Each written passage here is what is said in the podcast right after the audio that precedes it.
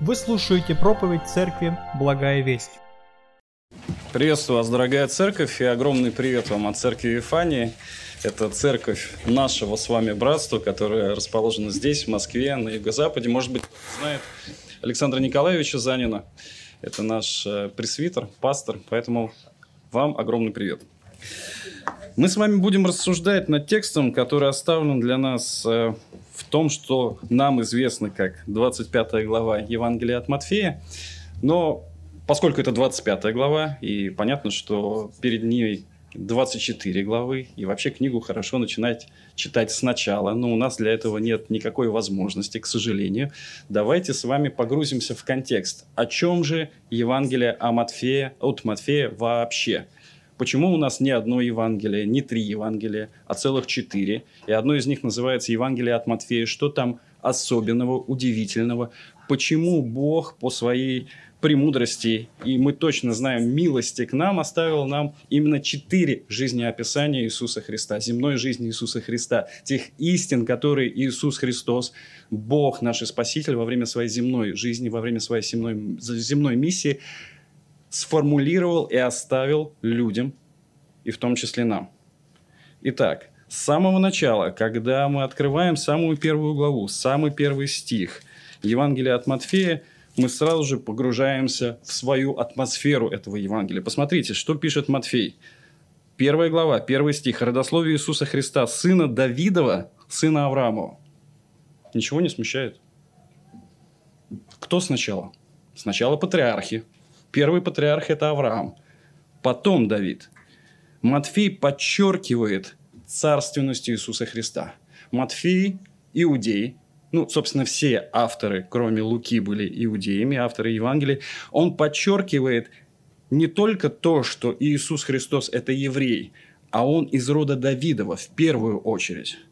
Он обещанный Мессия, он из рода Иуды, из колена Иуда в первую очередь, а вообще он еврей. Евангелие от Матфея сосредоточено на то, чтобы показать, внимание, евреям, иудеям, жившим 2000 лет назад, Иисуса Христа, Иисуса Христа как Мессию, то есть человека, призванного на особую миссию, с особой миссией, и как царя. Нам для того, чтобы понять текст Евангелия от Матфея, нужно настроить свой слух, подобным сделать его слуху иудея, живущего 2000 лет назад. Мы это можем сделать лишь приблизительно. Давайте это попытаемся сделать. Поймите, 2000 лет назад Палестина, или то, что мы сегодня называем Палестина, то, что мы называем сегодня Израилем, то, что раньше было колено Иудина – после разделения царства на север и юг, южное царство евреев жило под оккупацией Рима. Эта оккупация длилась уже долго. Оккупация языческая, в принципе, даже до Рима длилась уже долго. И они ждали надеждой на освобождение. И тут приходит некто. Сначала Иоанн Креститель. Потом сам Иисус Христос и говорит, вот, Иоанн Креститель говорит, вот, сейчас придет Мессия. Христос говорит, да, я пришел, да, я Мессия, обещанный и иудеи ждут ренессанса Израиля. Как бы мы его ни называли. Хорошо, Израиль – это Северное царство. Ренессанс, ца, ренессанс царства иудеев. Они ждут, во-первых, что он их избавит от оккупантов, что евреи, ну, называя сегодняшним языком, встанут с колен экономически, политически и, в конце концов, духовно. Христос говорит, да, я Мессия – да, сейчас встанем с колен. Сейчас будет ренессанс. Но царство мое другого толка. Это не просто государственное образование, которое вы привыкли на уроках естествознания изучать в дисциплине теория государства и права. Это не то, к чему вы привыкли, когда получаете гражданство, взаимодействуете с властями этого мира. Это не то государство. Да, оно называется царство. Для нас это еще сложнее понять. У нас царства-то уже нету. Сколько? Ну, уже больше ста лет. Царей нет. Но мы точно можем понять, что из себя представляет царь и царство, когда мы задаемся вопросом, какой основной характеристикой обладает царь или царство. В отличие, например, от сегодняшних руководителей государства, он таких, скажем, как президент. Это власть. Причем не просто власть, а абсолютная. Царь, он делает то, что он хочет, он суверен, ему никто не указ. И Христос говорит, да, Я глава этого государственного образования. Но этого образования нет границ. И, как у любого государства, там есть некие таможенные правила или правила пересечения границы. Он говорит об этом в Нагорной проповеди, начиная с пятой главы, с того, что известно нам как пятая глава. Помните, он говорит, таковых есть царство. Кого? Заповеди блаженства. Любой слушающий, слушающий эти слова иудей должен сказать, так это про меня, родной мой. Так это же ты мой царь. Это же я сейчас буду гражданином этого нового государственного образования, Царства Божьего или Царства Небесного. Но Христос нагнетает. Помните, в пятой главе, там же, Евангелие от Матфея, он трактует заповеди Ветхого Завета и говорит, если ты думал, что ты никого не убил, но когда-то однажды гневался, извини, друг, ты не соответствуешь требованиям Бога. Ну, хорошо, я, я стараюсь ни на кого не гневаться. Подожди, друг, если ты мужчина, если ты даже однажды взглянул на женщину, с которой ты не, стои, не состоишь в законных отношениях, ты прелюбодей. Ну, хорошо, я стараюсь этого не делать. Хорошо, если ты кого-то когда-то назвал безумным, ракой, неважно лексически, какое вы слово здесь подставите, но кого-то принизил с точки зрения умственных способностей по отношению к себе, ты подлежишь гиене огненной тебя нужно отправить в ад. Иудей ты, баптист, трижды баптист, член церкви, член другой церкви. Ты не соответствуешь Божьим требованиям.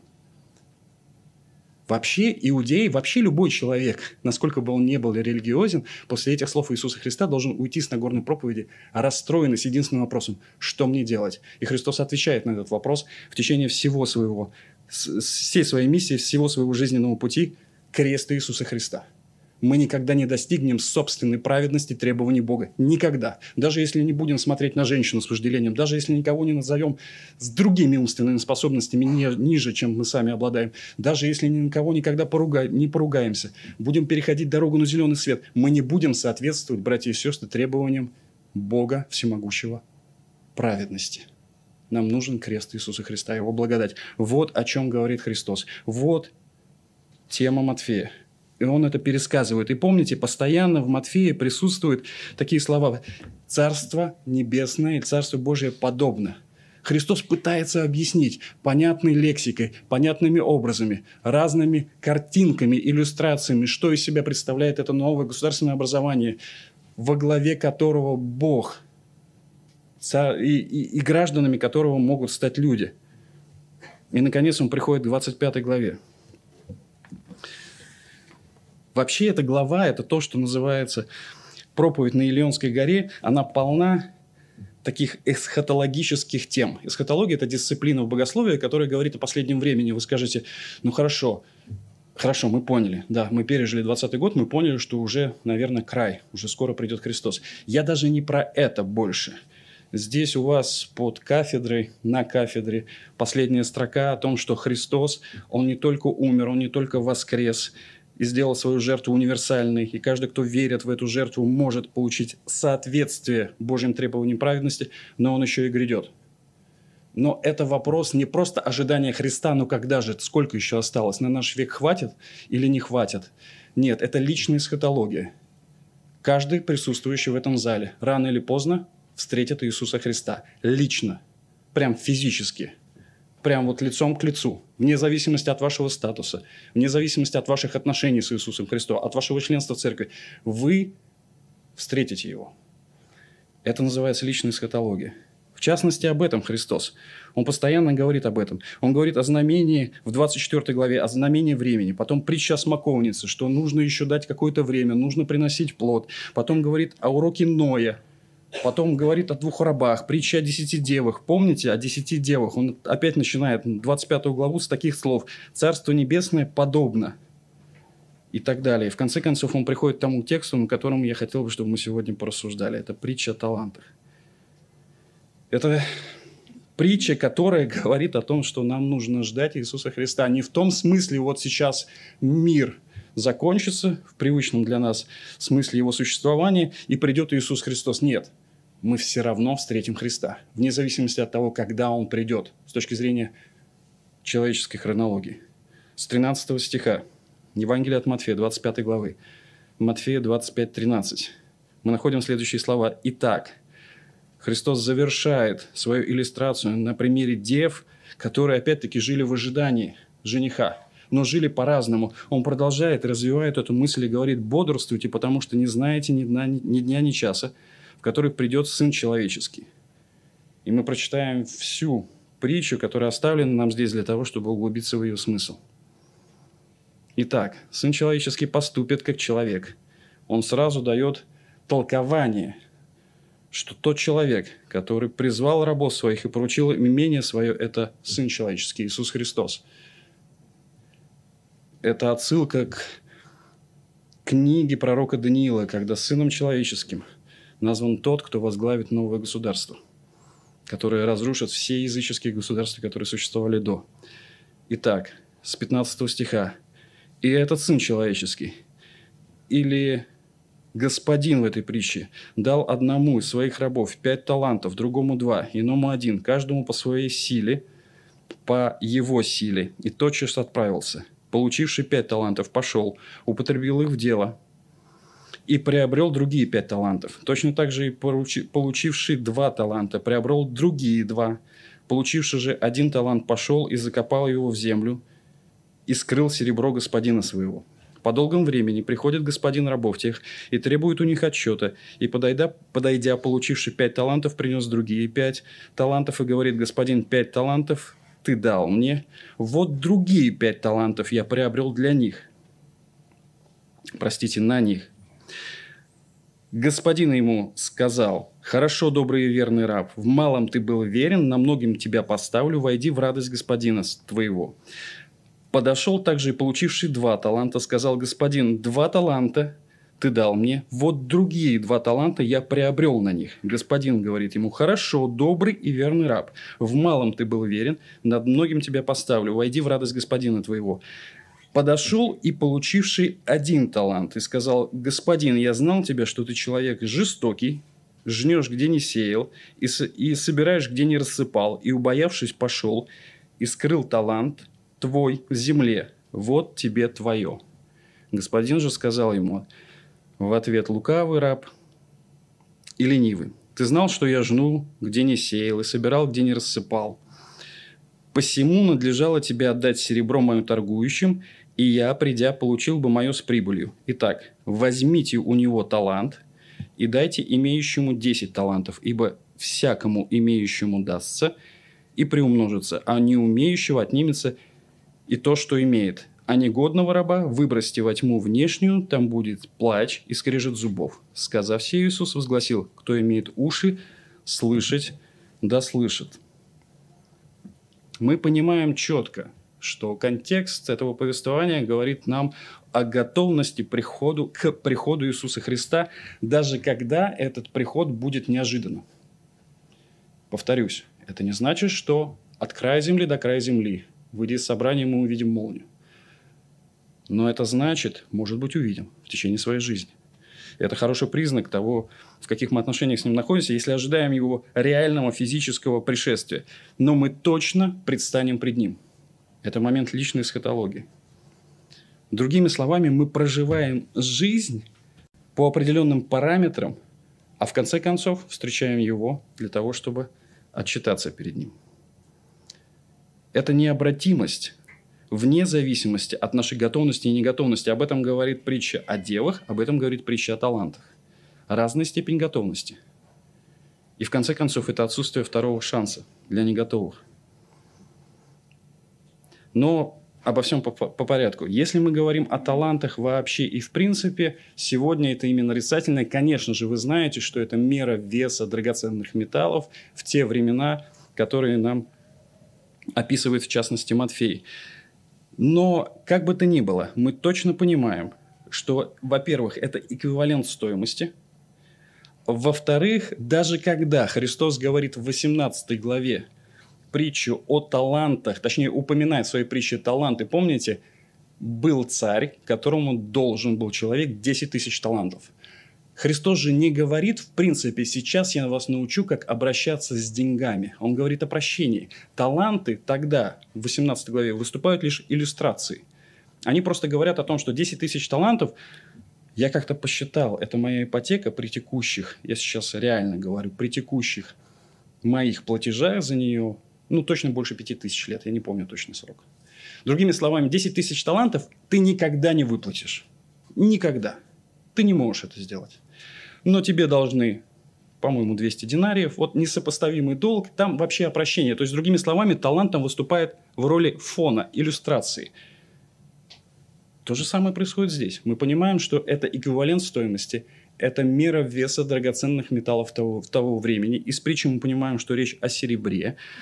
Но, другими словами, мы не можем сосредотачиваться лишь на финансовой тематике, говоря о том, что эта притча говорит о том, как мы должны управлять финансами, которые нам дали, да, но не только.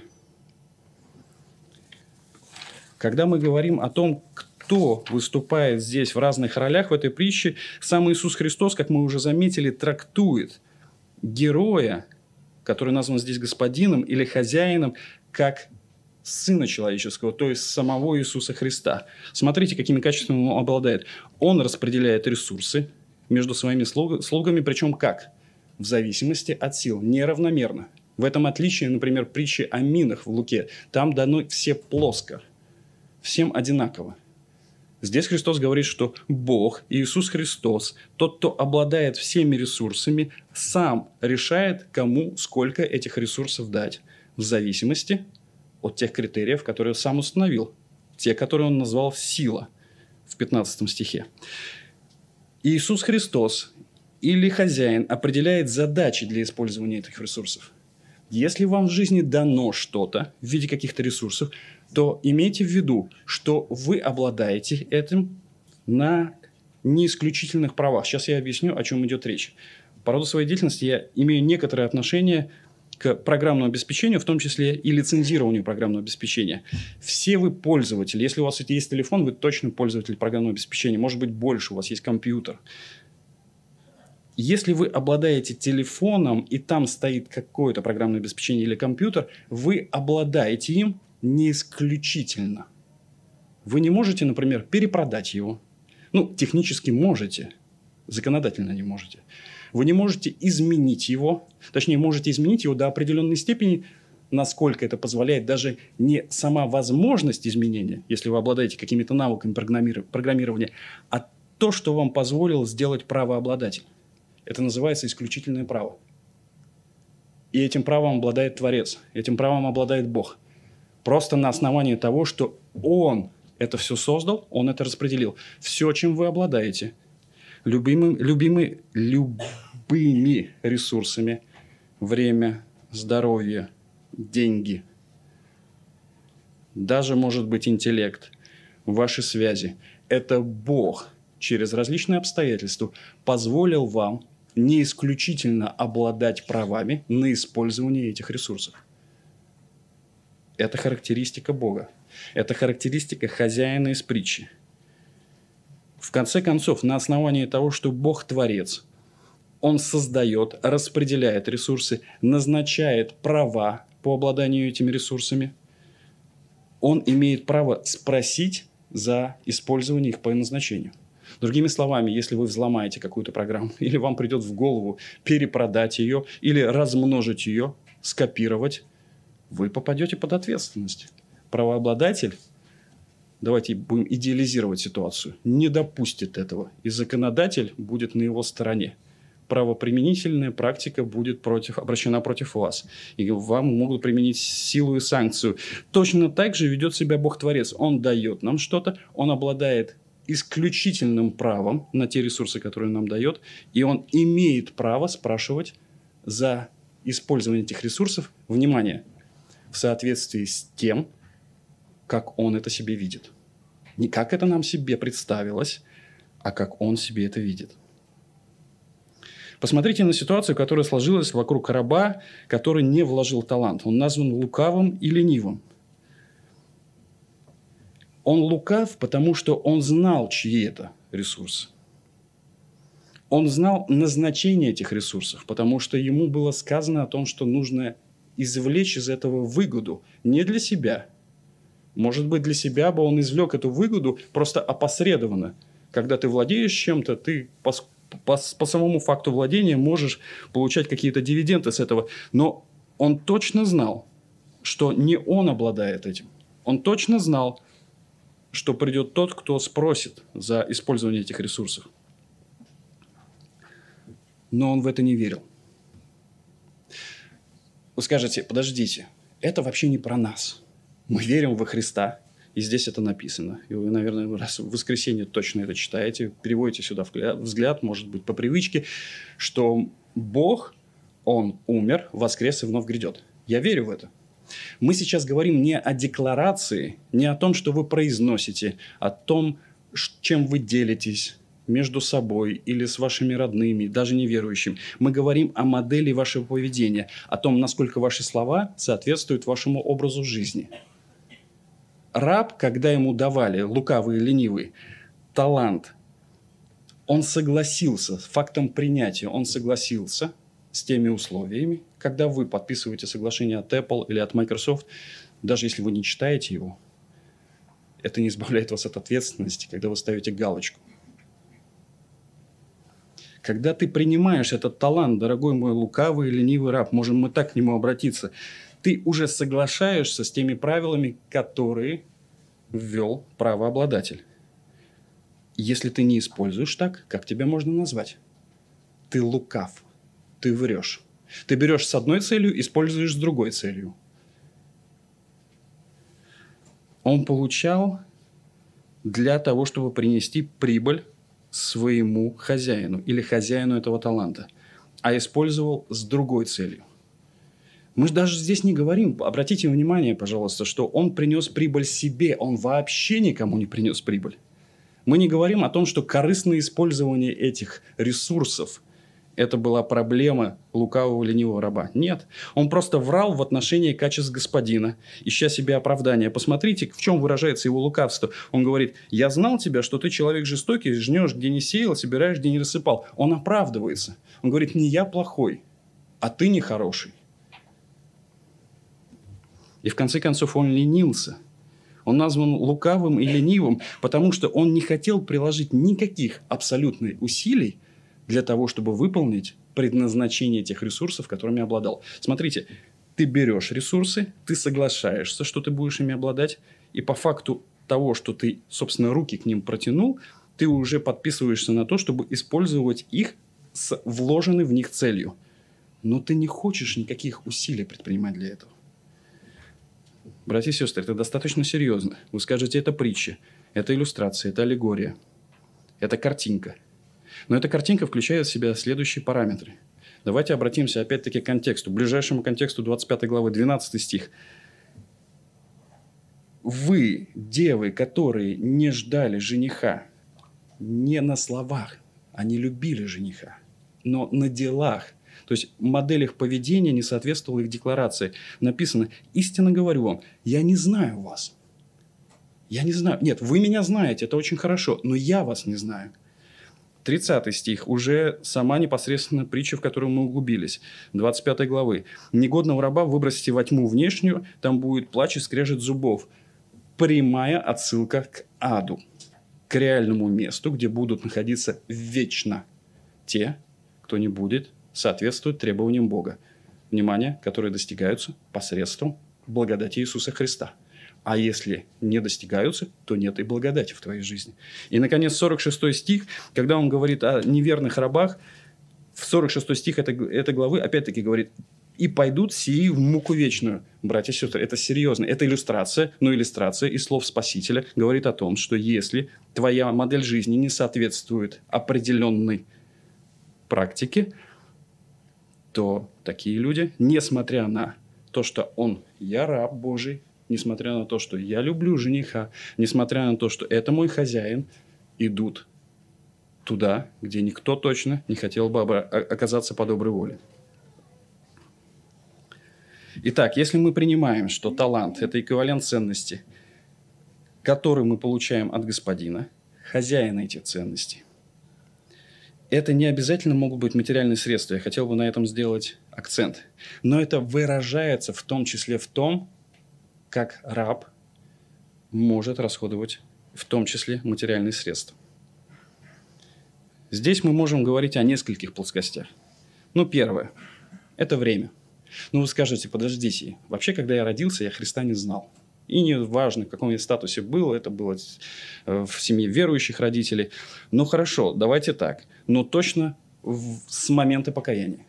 Время, которым мы обладаем с момента покаяния, это ресурс, колоссальный ресурс, который мы можем тратить так, как этого хочет тот, кто обладает правом на этот ресурс и который оставил нам инструкцию по использованию этого ресурса.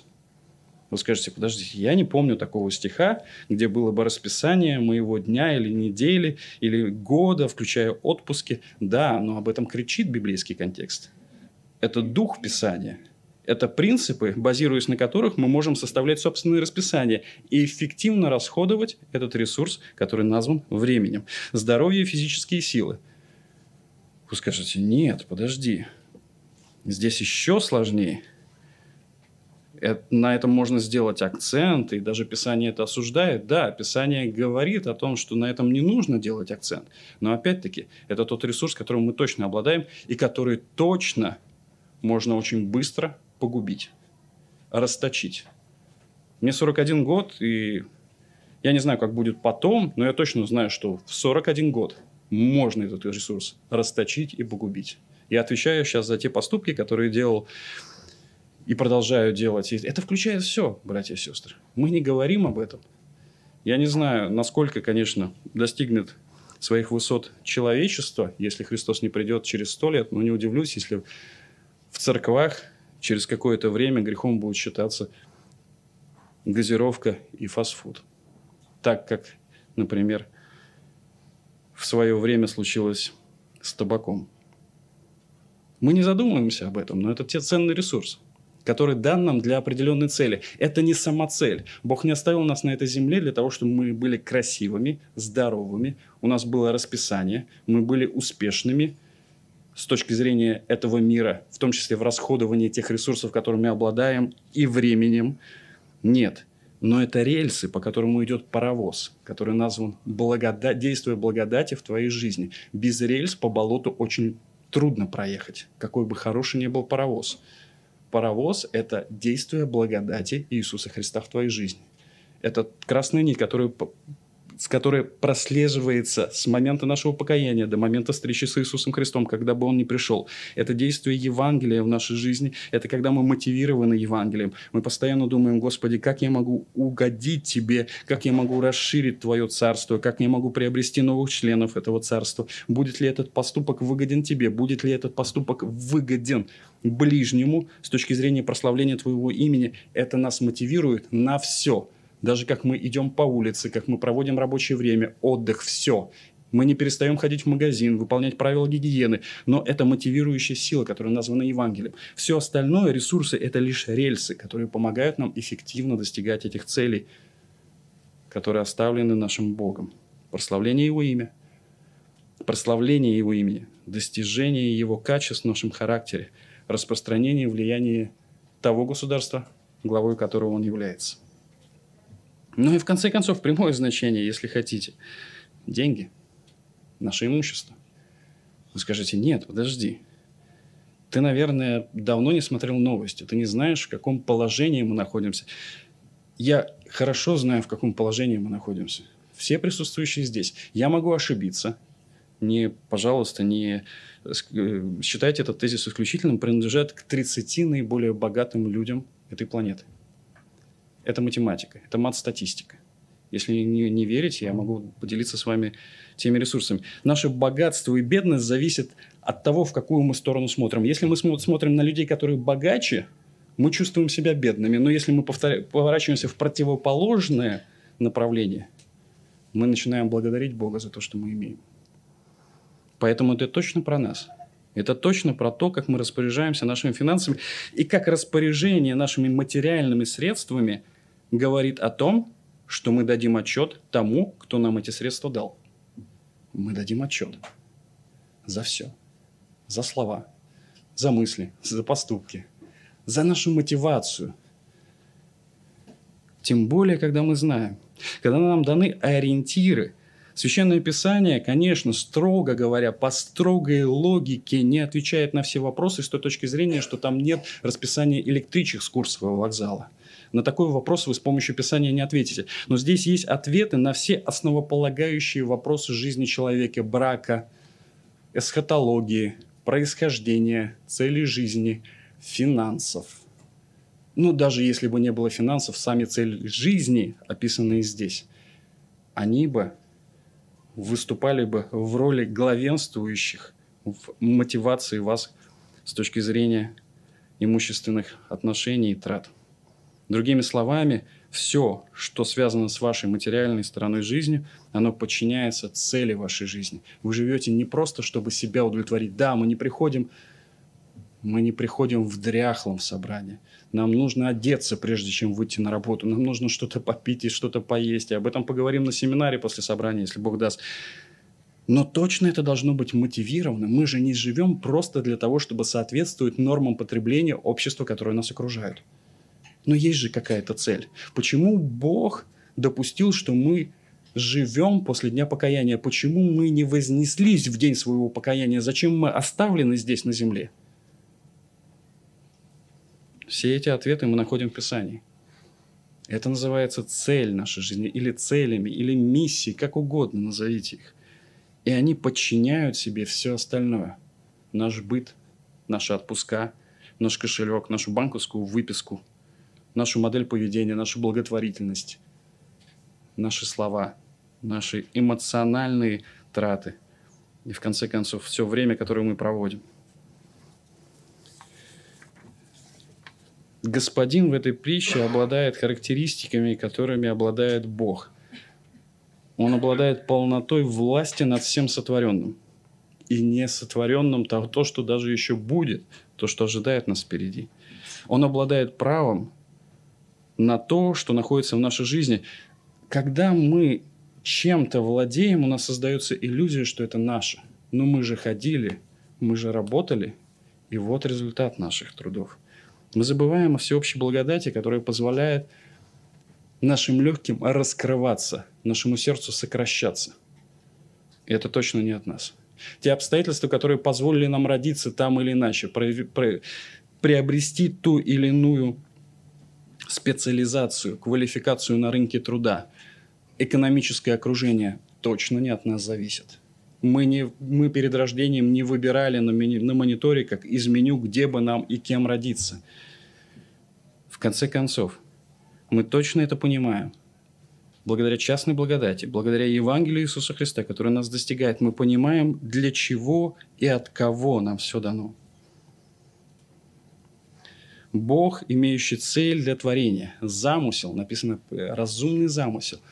Он сотворил Вселенную не просто чихнув и сказав, что хорошо все получилось. Он запланировал, есть цель, определенная цель. Он ее достигает. Он не скрывает от нас эту цель. Он с нами этой целью делится. Об этом мы говорим в церквах, на общениях, когда проводим время вместе. Мы делимся, Господи, братья и сестры, а как же жить? А как вот в этой ситуации? А как вот здесь в отпуске? А как вот здесь на работе? А как вот, вот здесь вот с этими чертами характера? А в конце концов, а как с финансами? Это характеризует нас. Реально мы ждем Христа, реально мы готовы дать Ему отчет. Или мы скажем, ну, ты жнешь, где не сеял. Ты человек жестокий. У нас всегда есть несколько обвинительных пунктов в адрес окружающего мира и обстоятельств, за которыми скрывается Бог. Я уже не говорю о том, что мы фактически осуждаем Бога, когда так говорим. Итак, основной вопрос из этой притчи, применение, которое можем извлечь, какой я раб. Я лукавый и ленивый. То есть я не верю, что хозяин вернется. Не декларацией своей. Я уж не думаю, что мы дошли до этой степени конечно же, каждого присутствующего спросить, и, конечно же, вы верите. Я не про это, братья и сестры, я про то, как наша модель поведения во всех сферах нашей жизни подтверждает то, что мы говорим на воскресных собраниях или между собой. Своим отношением к имеющимся ресурсам лукавый и ленивый раб показал, что не озабочен возвращением господина и отчета ему. Это не вопрос его приоритетов. Он задвинул их. Он сказал, о, ресурс, давай. Что там с ним надо делать? Да мне все равно. Нет, вообще я раб. Но мне на самом деле все равно. Он лукав, он знает, на что дана ему жизнь и все, что наполняет эту жизнь. Он слышит о господине, от господина цели этих ресурсов в будущем отчете, но действует так, как он того хочет. Как будто в его жизни все принадлежит ему, причем исключительно. Ну как же, вот, я держу, это мое. Друзья, я возвращаюсь к аналогии с лицензией. Есть исключительное право, а есть право использования. Это разные права. Мы не обладаем исключительным правом вообще ни на что. Ни на детей, ни на одежду, ни на носовой платок, ни на телефон. Нет исключительного права с точки зрения вечности, Вселенной и Бога уж точно. Но есть раб добрый и верный. Он знал, чьи это ресурсы. Но отличие от лукавого и ленивого раба, он не просто знал, как ими нужно распоряжаться. Он был честен. Его действия соответствовали его декларации, его намерениям его вот этой галочки «Я согласен с лицензионным использованием Apple, я буду следовать им». Он взял эти таланты, и он приложил усилия. Это стоило ему усилий, сожженных калорий, может быть, умственного напряжения, может быть, ограничения себя в чем-то. Но он пошел и получил прибыль. Он, в конце концов, был честен и последователен. Его действия соответствовали целям, на которые он получил ресурсы, его декларации. Он был трудолюбив, его выгода была направлена к господину. Я не думаю, что этот раб ходил в майке алкоголички по улице. Я не думаю, что его дети питались крошками с чужих столов. Но это было следствием, а не целью его жизни. Это было следствием распоряжения теми ресурсами, которыми он обладал, но это не было его самоцелью. В конце концов, он отправился в рай, точно отправился в рай. Он, написано, «Ворошел радость господина своего». Он получил награду, которая основана не на количестве, а на верности. Он был проверен в этой жизни. Эта жизнь неспроста. В ней есть конкретные цели, которые оставлены нам в Священном Писании, которые пронизывают наше существо. Мы думаем постоянно об этом. Мы встаем утром и говорим, Господи, как Ты хочешь, чтобы я прославил тебя в отношениях со своей супругой, в отношениях к своему ребенку, в отношении к начальнику, в этом деле, в этой трате. Мы не перестаем ходить в гипермаркеты, покупать продукты. Мы не уходим в лес, не отращиваем длинные бороды. Мы продолжаем социализироваться, быть активными в этом мире. Но нас пронизывает красной нитью действие благодати Иисуса Христа в нашей жизни. Мы знаем, зачем мы живем. Это выражается и отражается на всем практически, в том числе на тех ресурсах, которыми мы обладаем. Как мы можем реализовать это? Первое. Мы точно должны понимать, чье это. Мы должны просто быть пронизаны этой мыслью, в том числе с точки зрения того, что мы отдаем себе отчет, кто обладает правом на всем то, что мы, на все то, чем мы временно обладаем. Нам второе, нужно знать цели. Для чего? Нам нужно четко их формулировать. Нам нужно приземлять, что называется, на нашу обыденную жизнь. Для этого есть малые группы, для этого есть общение, для этого есть наставничество, для этого есть масса христианских ресурсов. Как мне жить так, чтобы прославить Бога на работе, в семье, воспитании детей? Отпуск. Вы скажете, отпуск? Ну, это где-то там... Нет. Бог заповедал человеку не только отдыхать минимум раз в неделю, и обустроил это, четко регламентировал. Но в Ветхом Завете есть заповедь о том, что минимум три раза в год иудей должен был с семьей ехать на поклонение, откладывать для этого специально деньги. Бог знал, что если ты сидишь в Галилее и постоянно видишь этот прекрасный пейзаж, он тебе за 365 дней может надоесть, надоесть и тебе нужно переключиться – мы сейчас не в Ветхом Завете. У нас нет жесткой регламентации, как у роботов. Но мы точно можем это планировать, потому что мы понимаем, что это ресурс, который имеет ресурсоемкость, в том числе ресурс нашего организма. Нам нужно обновляться, нам нужно отдыхать, нам нужно следить. Но не ради этого, а ради Евангелия Иисуса Христа, ради преследования целей Бога, ради того, почему Он достиг нас Евангелием и оставил жить на этой земле дальше. Практически мы можем просто следить за своим здоровьем. Просто немного думать об этом. Это не занимает много времени, если, опять-таки, возвращаясь к этой аналогии, вставать на рельсы. Питание, сон, может быть, какие-то занятия. Мы не работаем, мы уже не агрокультурная цивилизация, мы не работаем на земле, так как работали те, кто был современником текстов Священного Писания. Мы уже сгибаемся и разгибаемся меньше, чем делали это, скажем, древние иудеи. Но точно мы можем компенсировать это каким-то образом. Уж точно в Москве, слушайте, здесь столько с точки зрения здравоохранения возможностей, если вы гражданин. Мы можем не проводить время напрасно, минимизировать временные потери. Слушайте, это так просто, это расписание. Это расписание, которое знакомо нам со школьной скамьи. Мы просто делаем какие-то приоритеты. Невозможно, говорят, мне бы еще два часа в сутки. Я прекрасно понимаю. Мне бы еще три часа в сутки. Нет, есть приоритеты. Ты всем не поможешь, всего не сделаешь, все не перечитаешь, все не пересмотришь, все не перегуляешь. Но нужно выделять какие-то приоритеты, на чем-то ставить акценты. В конце концов, мужьям нужно общаться с женами. В конце концов, церковь, она состоит в основном из волонтеров и добровольцев. И в этом сила церкви. И на это нужно время. Это дисциплина, это приоритеты, интеллект, ум. В конце концов, мы можем думать, как Павел пишет, о хорошем. Мы можем не загрязнять наш разум. Мы можем размышлять над текстами Писания, над действием благодати в нашей жизни, над характеристиками Творца и делиться этими размышлениями. В конце концов, если уже заключать все, что касается нашего времяпрепровождения и траты наших ресурсов, мы можем посвящать это Евангелию. Вы скажете, нет, подожди, я не могу, как Сергей Васильевич, постоянно рассказывать всем встречным об Иисусе Христе. Я не об этом, братья и сестры.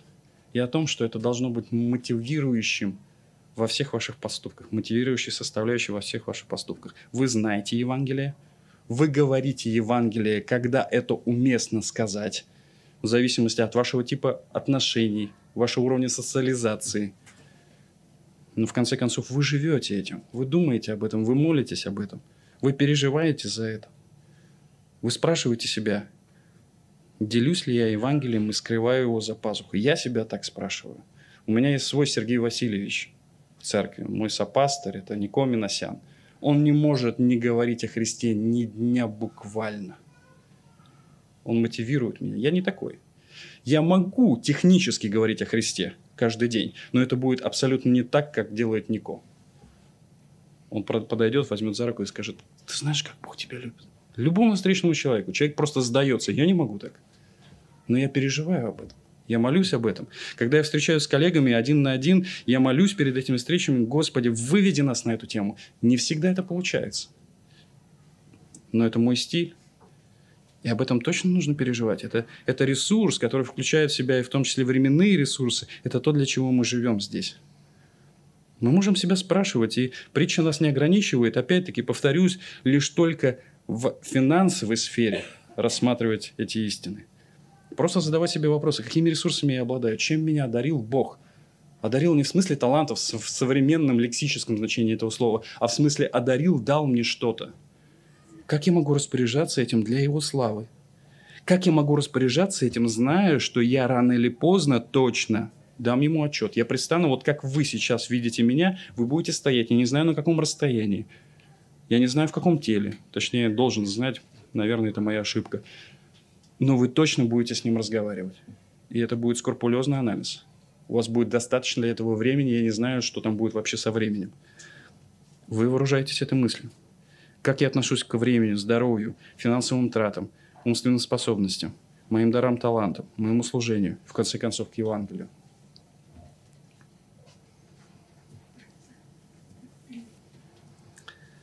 Иисус Христос закончит то, что нам известно как проповедь на Илионской горе, и 25 главу, пойдет на крест.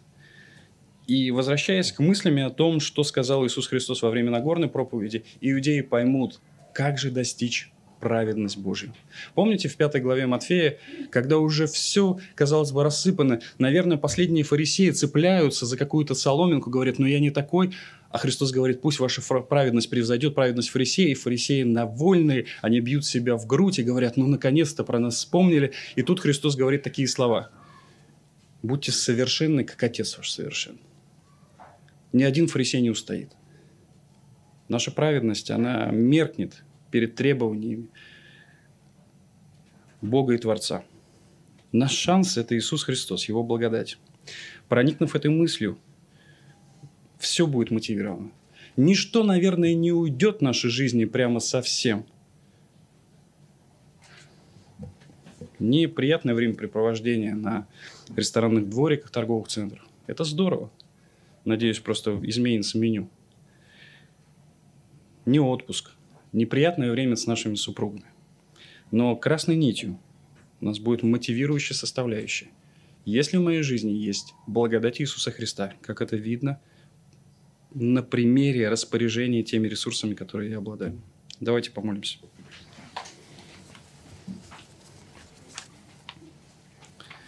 Ты настолько милостив к нам, Господь, что достиг нас хорошими новостями о том, что Ты Творец, у Творца есть правила. Мы, люди, этим правилам не соответствуем, но Ты предусмотрел выход. выход. Ты сам воплотился – на землю. Ты принес себя добровольно в жертву. Ты воскрес, потому что ты Бог и имеешь силу воскреснуть. И всякий, кто поверит в это, будет иметь соответствие твоим требованиям праведности, прощение в собственных грехах. Не мы достигали этого.